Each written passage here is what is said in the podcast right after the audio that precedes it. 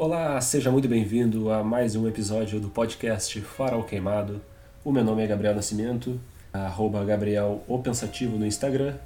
O Instagram do podcast é arroba Farol Queimado, fácil de encontrar. E esse episódio está sendo gravado às 5 minutos da meia-noite do dia que deve ser publicado, isto é, a sexta-feira 13 de novembro de 2020. E o episódio de hoje provavelmente vai ser o mais difícil já está sendo. É o episódio mais difícil que eu vou gravar até então, porque ele, ele é um episódio que envolveu muita pesquisa. Não, não envolveu muita pesquisa, ele envolveu várias pesquisas diferentes. A ideia inicial era um tema, depois se tornou outro e depois outro. Enfim, eu tô agora com uma ideia de tentar dar uma continuidade tanto na minha pesquisa quanto no que eu quero apresentar aqui no podcast enfim, dar uma, uma, uma cara, uma identidade para o podcast. A identidade já é eu falar as coisas que eu tenho em mente e tudo mais, mas eu não quero só ficar reclamando das coisas da vida, ou enfim, às vezes contando histórias apenas por contar. Eu quero que o podcast tenha algum propósito, sabe? No último episódio eu falei sobre jornalismo, sobre política e sobre cultura norte-americana, assim, dei uma leve pincelada, né? Lancei uma ideia enquanto eu estava no carro, hoje eu estou em casa, como você pode perceber.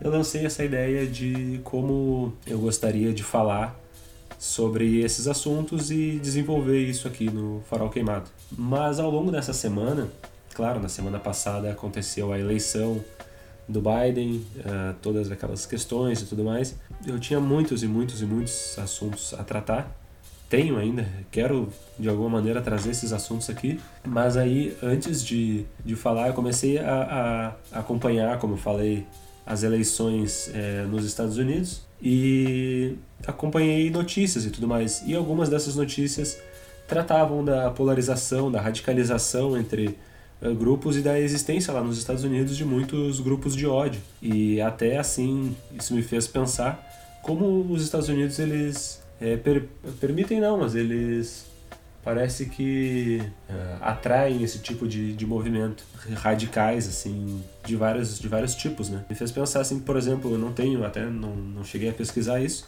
mas eu tenho a impressão de que os Estados Unidos depois da Alemanha nazista é o país com mais núcleos neonazistas e nazistas no mundo. Sendo que os Estados Unidos né diretamente lutaram na Segunda Guerra mas enfim, não é algo que eu tenha um conhecimento profundo e não é o que eu quero tratar. Mas me fez pensar sobre isso, os grupos de ódios, cultos que a gente tanto escuta falar e tal, e pseudo-religiões ou, sei lá, coisas que surgem ali. E aí eu decidi fazer a minha pesquisa aí. E passei muito tempo dessa semana, de, do final de semana para cá, lendo e vendo vídeos, lendo textos, obviamente, e vendo vídeos sobre o porquê dessa atração que os Estados Unidos gera a grupos é, neonazistas e grupos religiosos e cultos e enfim tudo que quer que seja. Eu não sei qual é o termo certo e adequado a se usar aqui também não é esse o ponto é só refletir e filosofar sobre isso. E aí eu fiquei eu tenho a impressão de que se trate de, de uma relação direta que eles têm com a sua fundação né? O país foi fundado por protestantes fugidos né do de perseguição religiosa no, na, na, Inglaterra, no Reino Unido, e eles tinham muito essa ideia de, de liberdade, assim, de valorizar tanto a liberdade. Tanto é que a liberdade está na primeira emenda da Constituição deles, né? E aí é a liberdade de expressão, a liberdade religiosa e tudo mais, entra muito nessa ideia, o que dá, né, a, a eles essa, essa, essa liberdade. e aí, assim, eu vi vários vídeos e tal, e o pessoal falando sobre a discussão e tudo mais. E eu até eu queria falar sobre isso, na verdade, no episódio de hoje. Eu queria falar por que, que tem tantos cultos e tudo mais. Mas isso eu vou acabar deixando para depois. Porque nessa semana eu tava ouvindo um episódio do Caocast, um podcast muito bom que tenho acompanhado recentemente, desde que eu comecei a criar o meu e, e acompanhar outros podcasts. Até então eu só assim, uma vez que outra, eu vi um episódio de algum tema, de alguma coisa que pudesse me interessar Atualmente eu já estou começando a acompanhar produtores de conteúdo, né? Afinal, eu sou um produtor de conteúdo e gosto de valorizar as coisas que eu quero ver valorizadas, né? começar por mim. Enfim, eles fazem, até inclusive participei do, do podcast, quem ouviu sabe, é, crossover com o pessoal da Podcasters Unidos, que até já fica aqui a, a, a dica pro pessoal, procura lá, arroba Podcasters Unidos, hashtag Podcasters Unidos no Instagram, vocês vão encontrar lá. E eu participei de um crossover falando na, na oportunidade sobre anos 90 e tudo mais, foi bem legal, foi bem divertido e nostálgico, assim. Mas nesse episódio do Calcast dessa última semana, eles falaram sobre é, fato versus crença. E aí falaram sobre ciência, religião e tal. Eu, numa conversa, assim, um tanto quanto como eu faço aqui, assim, eu acho, mais menos formal, sabe? Uma coisa mais de lançar as ideias e, e até brincar, ser mais bem-humorado e tudo mais. E eles falaram sobre vários assuntos ali bem interessantes. E um dos caras falou sobre a, o documentário Wild Wild Country na Netflix. Está disponível desde 2018 e eu só fui ficar sabendo agora, não conhecia. Uh, e eles falaram, ah, documentário e tal, sobre o Osho. E eu pensei, caralho, porra, eu conheço o Osho, né? Tipo, eu não conhecia esse documentário. E fiquei pensando assim, porra, porque eles falaram entre várias coisas, assim, sobre essa parada de crença e fé e tal, e cultos, assim, falaram meio por cima. E eu pensei, porra, como eu vou falar sobre isso? Legal, eu ouvi, né? Fui ouvir o, o episódio e várias coisas, entre elas essa informação do documentário. E depois dessa longa introdução, tudo isso para dizer que eu vou falar hoje. Você já deve saber pelo título do podcast, provavelmente vai ter uma foto do Osho lá ou alguma coisa do tipo, que eu vou falar sobre o documentário Wild Wild Country de 2018 da Netflix. O documentário, uh, eu vou aqui para a ficha técnica da parada, ele é dirigido pelos irmãos McLean e Chapman Way. E aí é engraçado porque eu fui, né? Eu vi tudo isso de terça-feira para cá, hoje é quinta, então em dois dias eu vi tudo. O documentário, obviamente, não tive tempo de me aprofundar como eu gostaria, assim. Mas esses dois caras, eles são dois gurizão, assim, de 30 e 30 e poucos anos, eu diria. De 29 a 33, 34 anos, sei lá. Eles nasceram depois que tudo aconteceu lá nos Estados Unidos. E o que foi que tudo aconteceu? Um grupo uh, liderado, pode-se dizer assim, meio que por cima, pelo Osho, na época conhecido como Bhagwan, não sei o que lá, Rajneesh, que é um cara, assim, é um grande, considerado um guru, né, mas ele não se considera um guru, é um desses grandes, é, qual foi a palavra que eu vi alguém usando? Um grande facilitador do conhecimento sobre espiritualidade, do meio para o fim do século passado, no mundo, assim, tem toda uma história, enfim, quem tiver interesse eu recomendo, assim. É, inclusive eu tenho interesse e vou ir mais atrás, eu vou explicar por quê. Mas enfim, o grupo vai para os Estados Unidos, cria lá uma comuna em que eles pretendem viver em, em comunidade ali, meditar e buscar o, o autocrescimento, o autoaprimoramento, a auto-melhora, enfim, a autocura, o autoconhecimento. E eles, enfim, tem toda essa, essa intenção. Só que é uma parada que acontece assim de uma maneira meio controversa, porque o Osho é um cara indiano, barbudão, usa aquelas, aquelas túnicas clássicas assim de enfim, ele tem toda uma, uma aparência chamativa e eles se instalaram no Oregon, que é um estado, não sei se predominante conservador, até não sei como é que eles votaram na, nas últimas eleições, mas enfim, também não vem ao caso. Mas onde eles se instalaram? Numa cidadezinha de 50 e poucos habitantes, de aposentados, rednecks, aqueles caipiras americanos, tudo uns velho protestante que só estavam querendo ficar lá aposentados dentro da sua cabecinha. E o Osho chegou lá com todo esse pessoal, vários indianos, estrangeiros, muitos americanos também, todos vestindo vermelho e tal. E, enfim, eu não quero explicar o documentário aqui também, não sei por que eu tô fazendo isso. É que eu preciso, eu acho, mas enfim, ele, eles chegaram lá e começou a ter todo um conflito, um choque de cultura, assim, né? Entre esses dois. E não exatamente um choque de cultura, mas foi um choque para os habitantes da, da cidade lá, porque eles, enfim, só estavam acostumados com aquela vidinha deles, né? Fiz algumas anotações e vou tentar comentando, assim. Mas basicamente o documentário ele não explora muito assim a personalidade do Osho, deixa isso meio de lado. E até mesmo o discurso dele não é muito aprofundado, tipo, no, no documentário não é muito debatido. O que só que eles dizem é que é, é, o documentário vai entrevistando pessoas, não tem nenhuma narração nem nada. E o que diz é assim que ele comentava sobre todas as religiões, as correntes filosóficas, era um estudioso, ele se formou em filosofia e tal. Apenas assim o documentário mostra algumas ideias sobre sobre espiritualidade, meditação e até sobre assim algum narcisismo do do Osho, assim, pelo menos na minha opinião, assim, me parece enfim, eu sou um cara, até é bom, é bom deixar isso claro, assim, eu sou um cara que tá uh, há algum tempo, assim, ainda engatinhando, mas talvez nem isso, numa busca espiritual, íntima, né, obviamente. E sempre me, me incomodou um pouco essa ideia de, de gurus, de líderes, de personificar, assim, sabe, nas coisas. Eu gosto de pensar ideias, assim. E aí, claro, normalmente o cara fala um monte de coisas e aí eu vou pensar, ah, tá, essas ideias aqui ah, não concordo com essas, concordo com essas, legal, e assim vai. Mas o que me parece é que o Osho, ele teve uma parada meio personificada, por mais que ele dissesse que não. Ele tinha, assim, tanto que o, o nome dele era Rajnish na época, né, o último nome dele, e se criou o Rajnishismo, que seria uma religião, enquanto que ele era contra todas as religiões. E aí, num ponto do, da história, quando houve uma ruptura lá, é que ele declarou que o Rajneeshismo tinha sido tinha terminado depois que ele rompeu com a sua então secretária e braço direito da coisa chamada Sheila. Era uma mulher também indiana que viajou com ele da Índia para os Estados Unidos e ela foi a principal responsável por começar a estruturar a coisa toda, assim. Só que, enfim, acontecem muitas histórias ali, assim, o grupo começa a sofrer o que eu considero uma perseguição religiosa por preconceito social e até xenofobia desses velhos do interior aí e desses velhos americanos, basicamente, né, do establishment, porque o cara chegou lá com uma ideia é, supostamente revolucionária, assim, até certo ponto. Foi uma perseguição por religião e costumes, né? E aí, assim, tem uma... Eles tinham denúncias, diziam que ah, o grupo esse estava formando uma milícia ali na cidade, tal, tal, tal, que depois é, houve, eles começaram a tomar o poder naquela cidadezinha e aí houve uma mistura entre igreja e estado e que isso seria proibido. Só que, né, tipo, tudo isso já é feito nos Estados Unidos. Existem milícias e grupos religiosos que controlam é, grandes cidades ou até mesmo, enfim, estados e o país. É... Só que são grupos, né, brancos, cristãos e aquela coisa toda que a gente já sabe. Então, é... enfim, essa ideia de comuna, de vida em harmonia com a natureza, igualdade, é algo que me encanta, sabe? Mas não era exatamente o que o Osho pregava. Ele, ele pregava um, entre aspas, espiritualismo materialista e aspas essas de citação, porque ele fala isso assim e, enfim, isso para mim né, não me parece algo. É, eu acho que, tipo, sim, pode ter algum propósito, até facilitar, é, porque para nós aqui no Ocidente é muito difícil pensar nessa ideia, né? Mais oriental de desapego e de que alguns chamam de volta de pobreza. O meu pai que fala que, pô, Gabriel, tu não tem que fazer o volta de pobreza, não sei o que e tal.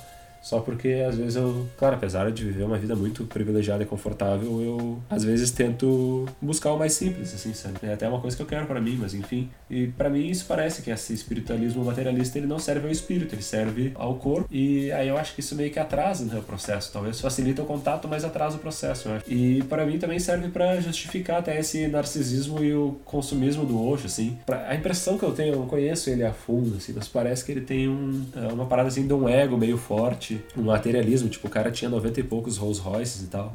E aí até uma coisa interessante que não sei quem é que cita, um dos defensores dele. Ah, é até um, é um médico dele lá, que também teve toda uma controvérsia. O cara fala assim, ah, se fosse um cara branco e não sei o que, não sei o que, cheio de Rolls Royce, ninguém tava nem aí. Mas chega um cara não branco, com toda aquela vestimenta dele, com todas as ideias.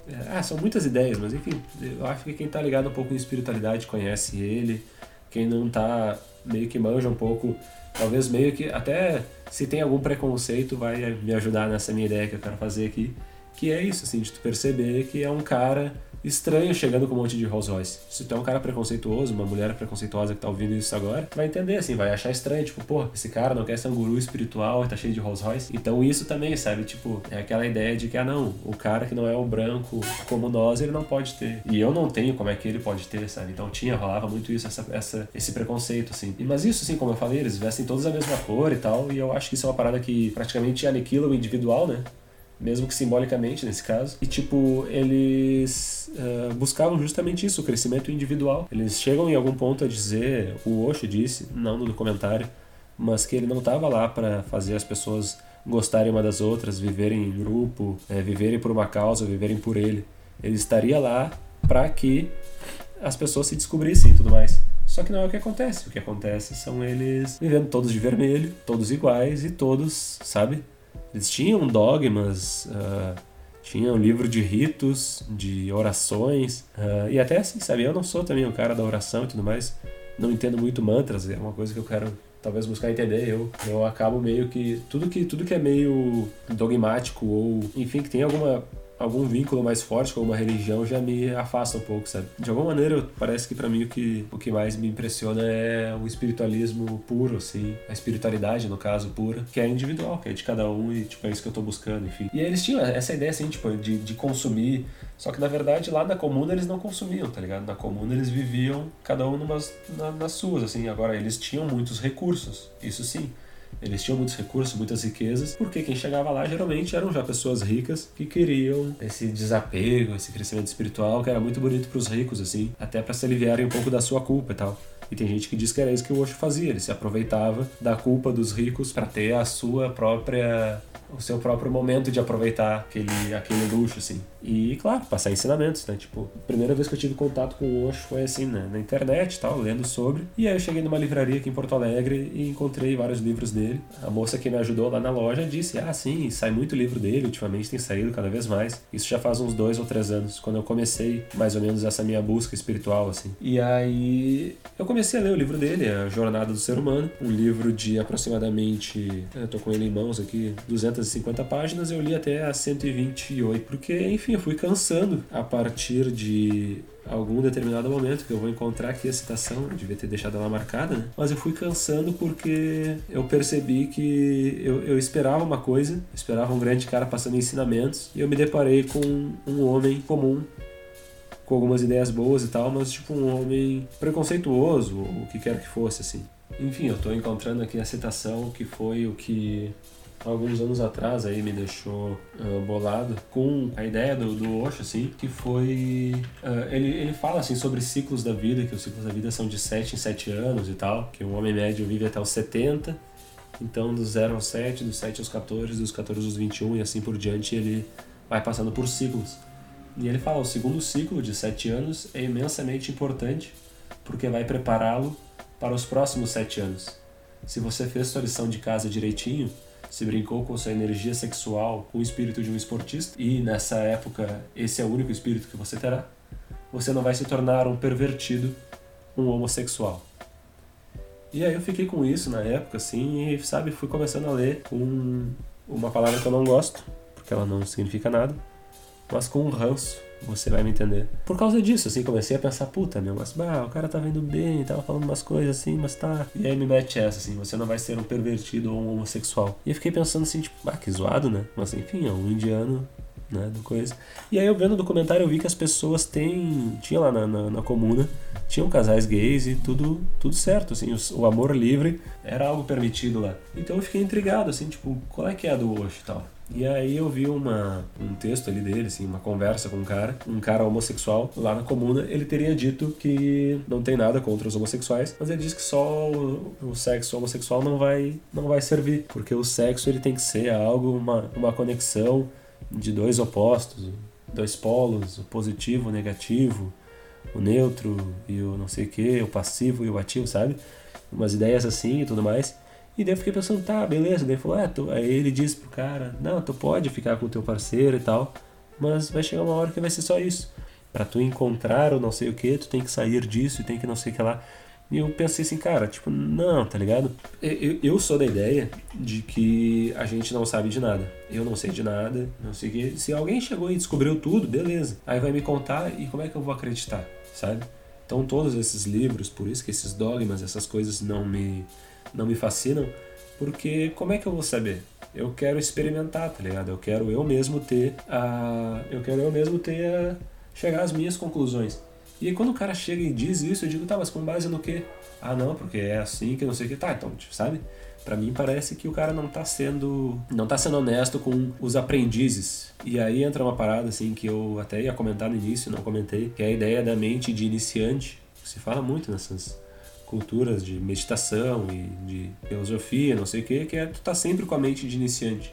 Sempre pensar que tu pode aprender mais e tal. E eu, desde que eu aprendi isso, eu aprendi um pouco. Eu ainda sou um iniciante total e eu Hoje mesmo eu tava vendo uma entrevista com, sobre essa história do Osho, um Arthur Veríssimo, que é um jornalista que inclusive esteve lá no, na, na, sede do Rajneeshpuram, que é essa cidade, essa comuna onde eles construíram. É um brasileiro que esteve lá e tal. E o cara, enfim, tem vários trabalhos, ele é um grande buscador espiritual, assim, de espiritualidade pelo mundo. E é, é bem interessante, sim, eu quero conhecer mais do trabalho dele. Fiquei sabendo que ele tá também fazendo um podcast agora com o Guilherme Romano, que é um, também um, um, filósofo e estudioso disso, e eu vou quero acompanhar mais assim. E é doido isso, sabe? Pensar que, pô, tem tanta coisa para aprender então, porra, imagina que merda, tu lá no começo, como eu ali, né, nas primeiras páginas do livro, o cara, no meu primeiro contato com ele, ele já pega e fala uma coisa dessa.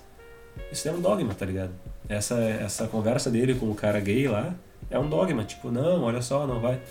Porra, sabe? Não, não é por aí, assim. E se for, se ele tiver uma comprovação final e total e não sei o que, cara, tipo, a humanidade precisa resolver outras questões, sabe? Então eu acho que ele parece que ele, ele não trata do, do problema mais emergente, digamos assim. Posso estar sendo também meio leviano, mas eu acho que é, isso é uma parada que, que me deixou, no meu primeiro contato com o Osho, assim, meio tipo, ah, putz, que saco, mas beleza. Depois, vendo, assim, por exemplo, essa conversa do Guilherme Romano com o Arthur Veríssimo sobre o Osho, uma outra do Arthur numa, numa entrevista, que agora não vou saber qual é o canal no YouTube lá, falando também, me fez repensar, assim, tipo, pô, talvez eu precisasse saber um pouco mais. Eles dizem assim, Uh, muito antes da, dos ensinamentos do Osho, dos livros e tal, tal, tal, vai atrás da meditação e da prática, porque eles disseram uma coisa muito interessante que o Osho ele foi um facilitador desses conhecimentos numa época em que não tinha internet, em que não tinha uh, muito esse acesso do... Uh, algumas coisas chegavam do Oriente pro, pro Ocidente, e é muito doido porque, tipo, nós, nós no Ocidente não temos esse, esse ensinamento que você tem lá de sentar e meditar, adaptação física e mental e espiritual para se fazer isso. A gente não faz aqui, é muito doido, assim. Eu fui criado numa família uh, com alguma religião. A minha avó era católica, super assim, a mãe da minha mãe. A minha mãe já não tão praticante. Meu pai é espírita, praticante e tal. Eu frequentei alguns centros espírita quando eu era mais novo. Quando eu entrei numa, numa crise espiritual, assim, eu fui num centro espírita e me fez muito bem. E logo lá no começo, assim, foi o, o começo da minha. Enfim, eu acho que ali foi mais ou menos, eu consigo colocar como marco do começo da minha jornada espiritual e tal. E faz só alguns anos, né? Então, obviamente, está longe de. Está longe de qualquer lugar, na verdade. Ela está onde ela está. Isso que importa. Mas enfim, religiões católicas, religiões crist... É, católicas, religiões cristãs e essa essa ideia de, sabe, de uma, uma cultura ocidental, assim, de, de todas as maneiras, assim, né? a gente não consegue muito aceitar isso que é diferente, assim, e eu acho que essa é uma das partes mais difíceis para nós aqui do Ocidente, e talvez o erro do Osho tenha sido ir para onde ele foi, sabe? Pro meio lá dos caipirão no, no Oregon. Enfim, essa ideia, como eu tava dizendo ali, desses dogmas, foi uma coisa que me incomoda um pouco no grupo. Depois o Osho diz que na verdade isso tudo era a ideia da Sheila, que era essa secretária dela, que era, que era doida, que não sei o que, que se desvirtuou. Mas eu acho difícil acreditar que por quatro anos o Osho simplesmente aceitou as pessoas usando vermelho e não se manifestou a respeito, sabe? Eu acredito que ele tem sim uma grande responsabilidade nisso, por mais que o pessoal atribua todos os erros da coisa a ela e todas as glórias a ele, assim, sabe? Eu acho que não é por aí. E eu acho também que quem assistiu o documentário vai achar que, nossa, está certo ou não está certo. Eu acho que, tipo, ninguém está certo ali. Alguns estão um pouquinho... Ninguém... Eu acho que, assim, tá todo mundo errado. Mas alguns estão um pouquinho certos. Eu acho que é por aí, assim. E da, da parte dos americanos, dos caipiras, dos, dos políticos, das autoridades americanas, ali tá todo mundo errado. Porque, tipo assim eles fizeram uma puta de uma perseguição jurídica e política e, e religiosa e tudo, assim, sabe? Então, sim, tipo, algumas medidas tinham que ser tomadas. Os caras no, no grupo lá, dos rajonistas, tinham que ter sido mais. Enfim, eles também viajaram, tá ligado? Eu acho que todo mundo se passou, tá ligado? Pra, pra essa, esse, é, esse é o resumo, não precisava estar tá falando tanto assim, eu poderia só ter dito. Todo mundo se passou. E aí, eu nem comecei a falar sobre a parada, na verdade.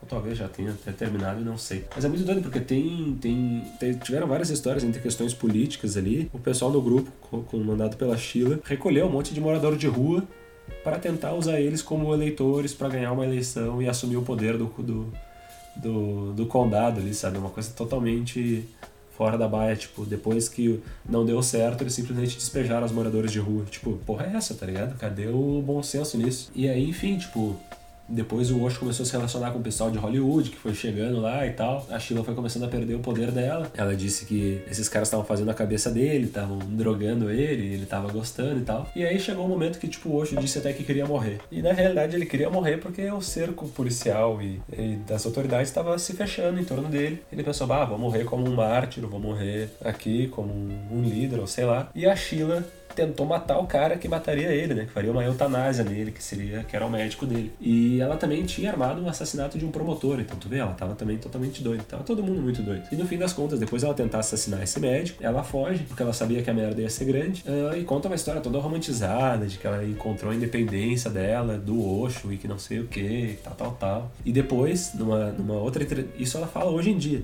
mas numa entrevista na época, ela disse que fugiu porque ela não queria mais tirar o pão da boca das pessoas para comprar Rolls Royce pro Osho, tá ligado? Então hoje em dia ela romantiza, no, no passado ela, ela criticava, enfim, é uma, uma miscelânea de doideira. Né? E todo mundo romantizou a parada, tipo, o Osho diz que ela traiu ele, que ele não sabia de nada, uh, e que, sei lá o que, tipo, porra, não, né? O cara não, ele não, não é a pessoa mais influente do bagulho e, e não sabe de nada, e tipo, não, ele não era um, um coitadinho, ele era o rockstar da parada. Tipo, ele poderia simplesmente falar uma coisa para as pessoas lá, ele dava palestras e discursos e tal. Ele poderia ter, ele poderia ter falado alguma coisa, se ele fosse contra. Eu tenho uma anotação aqui que diz: "E os velhos brancos seguem sendo uns pau no cu". Isso no quarto episódio, porque é, tá ligado? Tipo, ó, o pessoal da cidade lá, vai nojento as entrevistas com eles hoje em dia, achando, é, nós ganhamos e tal. Eu até printei uma, uma parada que na hora que enfim, no fim das contas, o grupo inteiro foi embora de lá, porque o Osho teve que ir embora, ele fez um acordo com a justiça para não ser processado e foi embora, para não ser preso, né? E todo mundo vai embora e é isso aí. E aí o pessoal de lá, super cristão e o caralho, uh, comemorando que ele tinha ido embora, uma mulher pega e fala: Eu realmente acho que foi uma obra divina. Eu acho que os Estados Unidos não tem lugar para essas pessoas. Aí tá ligado? Tipo, a terra da liberdade e da oportunidade. Mas não tem lugar para essas pessoas marrons com ideias revolucionárias e, enfim, pensamentos que destoam do nosso conservadorismo, da nossa mente fechada, do nosso fundamentalismo e foda-se, tá ligado? Isso me deixa puto, isso me deixa puto e, enfim, o Brasil hoje em dia também tá uma merda nesse sentido. Ah, é muito doido, tá ligado? É muita, muita treta muita treta, vixe. E aí depois eu comecei a ver que sim, tipo, eu achava. E aí que tá, eu não tenho como saber, né? Eu obviamente não estava lá. Eu achava que era tudo história isso, dessa briga do Osho com a Sheila. E que na verdade ele tava jogando na dela para não ter que uh, ser preso. E ela talvez teria assumido a bronca para também que ele não fosse preso. Só que depois eu fiquei com a impressão de que eles realmente brigaram, tá ligado? Que daí sim, ele disse que ela era doida, que ela era uma. Ela disse que ele era uma farsa. Isso tudo em entrevistas e tal. Aí depois ele. Aí tem essa história, né? Que daí ele fala pro pessoal parar de usar vermelho depois que ela vai embora. É isso, né? Tipo, porra, por que não falou antes então, tá ligado? Só quando a coisa começou a apertar pro lado dele. Aí ele fala, ah, o Rajneeshismo está morto. É por que que começou, tá ligado? Eles queimam esses livros com ritos e orações, queimam as vestes cerimoniais da Sheila para dizer, ah, agora não existe mais. Mas existiu por quatro anos, tá ligado? Então, tipo, sei lá, isso me deixa bolado. Isso me deixa bolado. Eu não, não, né, não tô aqui para criticar, fazer nenhum tipo de perseguição religiosa, mas quando tu diz que tu é contra qualquer religião, tu tem que ser no mínimo contra a própria religião que tu tá criando, tá ligado? Tu não tem que criar uma religião. Aí a Sheila diz que essa coisa de queimar as roupas dela foi como fizeram com as bruxas. Tu queima com alguém que tu excomungou e que não sei o que, tal, tal, tal. E aí ela diz que não foi ela que sugeriu a religião, diz que foi ele que sugeriu e que ele precisava ter uma secretária justamente para poder culpar ah, as coisas, né? Porque para que não caísse em cima dele. Então por isso que ele tinha uma secretária antes e depois teve outra quando a Sheila saiu. Tem toda, tem toda uma, uma treta aí. Aí é doido, tipo, na entrevista nos tempos atuais, a, a, a Sheila que era super poderosa, imagina, ela era a comandante do bagulho. E eles pintam ela no documentário como meio que uma sociopata, assim. E aí eu achei, cara, eu achei. No documentário, vou te dizer assim. Deixa eu terminar. Enfim, ela disse que ela não conseguia agir no, no, no mundo real porque ela não tinha o mesmo poder e a influência e o dinheiro que ela tinha lá dentro, né? Então, tipo, ela teve que se readaptar quando ela foi para fora e tal. E aí, por fim, assim, numa dessas, o Osho disse que o ataque ao Rajneesh Puran, que era a comuna, representava a queda da máscara da democracia, do respeito à individualidade e da liberdade de expressão nos Estados Unidos. Então isso meio que fecha com essa ideia que eu tava falando da, da primeira emenda e tal. E é verdade, né? Uma grande mentira. É só é liberdade para mim e pros meus iguais, pros outros, nada. E aí, assim, sabe, tipo, sobre o documentário especificamente, eu acho que eu acabei, talvez, sendo passando muito rápido por cima das coisas. Eu não, não sei, na verdade, se eu tô sendo claro, talvez não esteja, espero que esteja comenta lá no Instagram, me manda um e-mail, me diz se eu tô ou não tô. Mas eu acho que o documentário, ele. A história é a seguinte: esses dois irmãos, de 30 e poucos anos, eles encontraram, estavam fazendo um documentário sobre um time de beisebol lá do Oregon, e encontraram num lugar lá de arquivos um monte de coisa com o nome Rajnish, Rajnish Puran uh, e tal, tal, tal, e foram ver.